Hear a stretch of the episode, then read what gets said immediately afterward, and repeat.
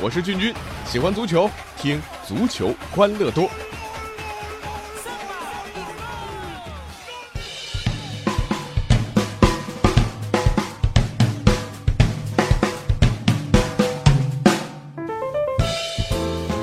今天的足球欢乐多，咱们来说一说这个身价啊。最近呢，扎堆公布了不少身价榜啊，有球员的啊，这老板的。呃，咱们哎，先一起来听听中超球员们啊，中超老板哪些身价最贵？哎，呃，咱们先来看看啊，这西班牙媒体啊，根据德国转会市场数据评选出的中超最贵阵容。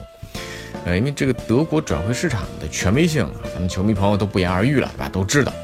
那这个阵容啊，是根据德国转会市场给球员标出的评估身价，结合球员在场上的位置评选出的。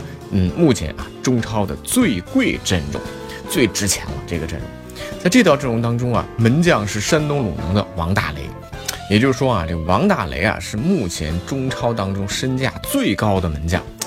当然，这个有人觉得应该是啊啊这个曾诚，有人觉得应该是杨志，有些人觉得应该是更年轻的严俊凌等等啊。当然，这个是这个德国呃转会市场的评估。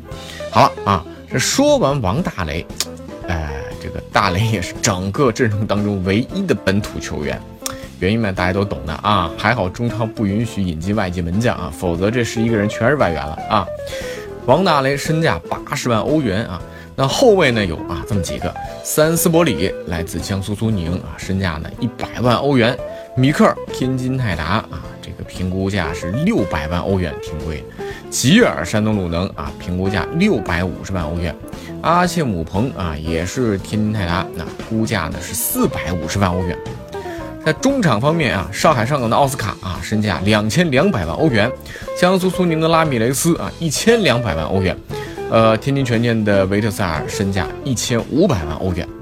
那前锋线上呢，苏宁的特谢拉啊，评估价一千七百万欧元。天津权健刚刚引进的摩德斯特啊，评估价呢是两千万欧元，而胡尔克啊上岗的啊，评估身价两千万欧元。好了，说完了啊，呃，我不知道和你心目当中最贵阵容是否一致啊？我的第一反应是没有高拉特，没有扎哈维，也没有特维斯啊啊。呃，先说说这高拉特啊，高拉特呢是我个人极其欣赏的外援，截止到目前为止啊，今年中超联赛他以二十个进球啊，这个七个助攻这样的高效率。呃，不仅呢是排在了中超射手榜的第二位，而且助攻还多。目前他的身价在中超球员里面啊总体是排在第六位，但我觉得相比他的身价，我觉得性价比，呃，高拉特非常之高。稳定的进攻输出，场上全覆盖的跑动啊，严谨的职业态度，呃，我觉得都是非常令我令我喜欢的啊。呃，再说扎哈维。二十七个进球啊，这进球效率也不如他扎球王的称号，对不对啊？所以呢，这是一个呃身价排行榜，不是一个性价比排行榜啊，或者说是一个效率排行榜。那既然说到这个性价比啊，就多说两句啊。呃，除了刚才提到的高拉特和、扎哈维啊，还有那么几个外援，可能相对冷门一点啊。呃，一个呢是现在在北京人和的伊沃。他呢，之前是在河南建业啊，当时呢用三十万欧元的身价打出了上千万的效果，你无法想象当时伊沃被贾士全一眼看中，引进的时候花了多少钱啊？三十万欧元啊，也就是两百多万人民币啊，这个在现在中超联赛当中简直那那那没法玩啊。那伊沃呢？啊，还有这个重庆力帆的小摩托费尔南多，咱们之前足球欢乐多也跟大家讲过，对不对啊？我始终觉得确实是中超性价比最高的外援了啊。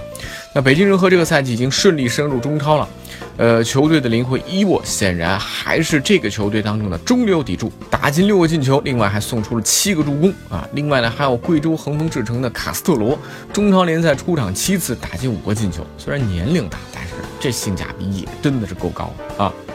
说完性价比高的，说完正面的，咱们也得说说负面的。身价虽然不是最高，但是特维斯啊，在申花领取的那是世界第一高薪啊。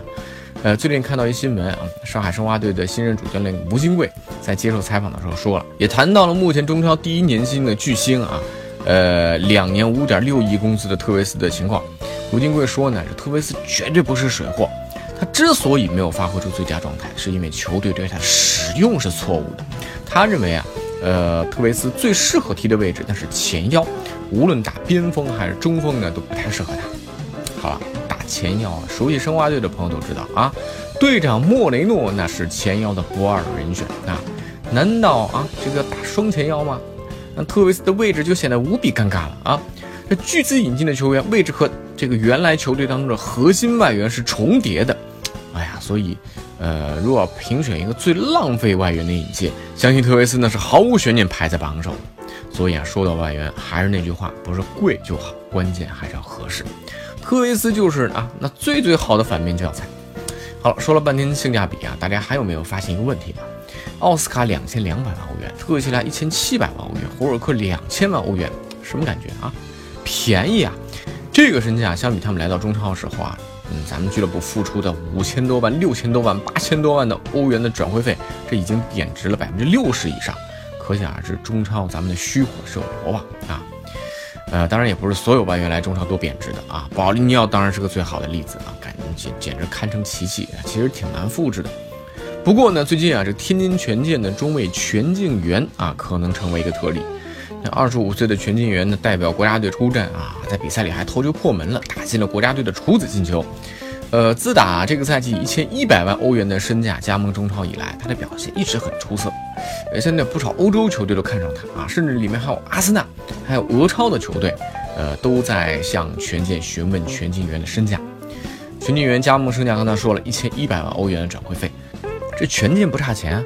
因此，欧洲球队想买走全进元的话，至少要开出两千万欧元。那这个价格显然是比较难成交的。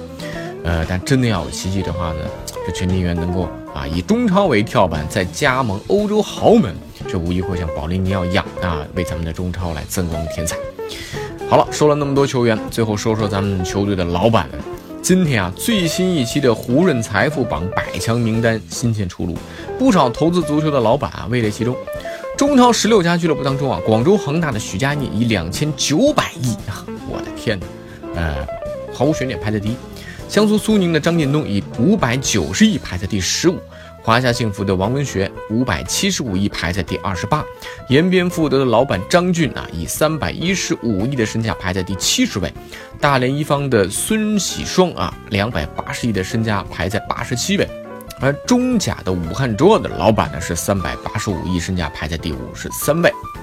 所以啊，至少到目前为止，职业足球还是一项以国企或者啊民企的富豪们才能玩得起的游戏。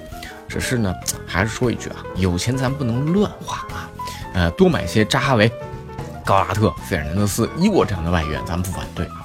像特维斯这样的，以后千万就别再有了。好了，欢迎各位多多参与我们足球欢乐多的节目互动，微信公众号搜索“足球欢乐多”，微博搜索“足球欢乐多 FM”，足球欢乐多的 QQ 群是幺七七幺六四零零零。我们下期再见。